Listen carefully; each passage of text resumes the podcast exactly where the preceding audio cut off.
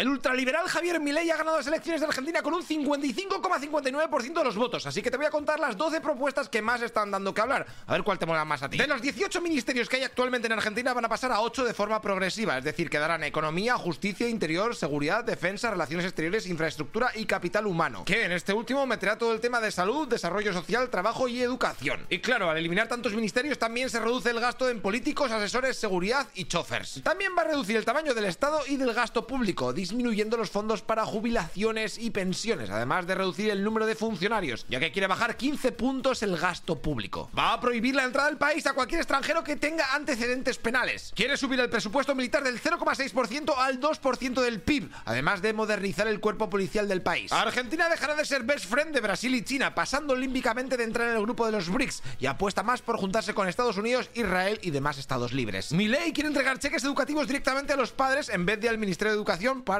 que así elijan la escuela en donde quieren educar a sus hijos, ya que la educación va a dejar de ser obligatoria y poco a poco se privatizará. Los ciudadanos podrán comprar armas de fuego y usarlas en caso de legítima defensa, dado que hay una gran inseguridad en el país. Se quiere cerrar y privatizar las empresas públicas que estén dando pérdidas como la Agencia Nacional Pública de Noticias, el Instituto del Cine y el Instituto contra la Discriminación, y así promover poco a poco la inversión privada. En Argentina se van a eliminar el 90% de todos los impuestos actuales, porque entorpecen la economía y el trabajo. Atento con esta porque Milei va a hacer una reforma monetaria que significa cargarse al Banco Central argentino para después sustituir el peso argentino por los dólares estadounidenses y de esta manera luchar contra la inflación, que está ahí por las nubes. El nuevo presidente quiere consultar a la población para ver si quieren quitar la ley del aborto. También van a enfocar el sistema de salud a una gestión privada. Quiere hacer más autopistas y mejorar las redes ferroviarias, eso sí, eliminando la obra pública. ¿Y tú qué dices? ¿Te gustan todas? ¿Alguna? ¿Ninguna? Pues pónmelo en los comentarios. Hey, una cosa, tú que estás escuchando este podcast, te recuerdo que todo esto está subido en nuestro canal de YouTube, ¿eh? Noticias Ilustradas.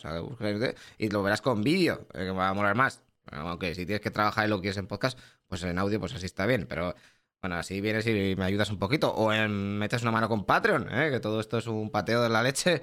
Y ya sabes que la cosa está muy mala. Bueno, haz lo que veas. Nos vemos en el siguiente capítulo. Hasta luego, loco Pixas.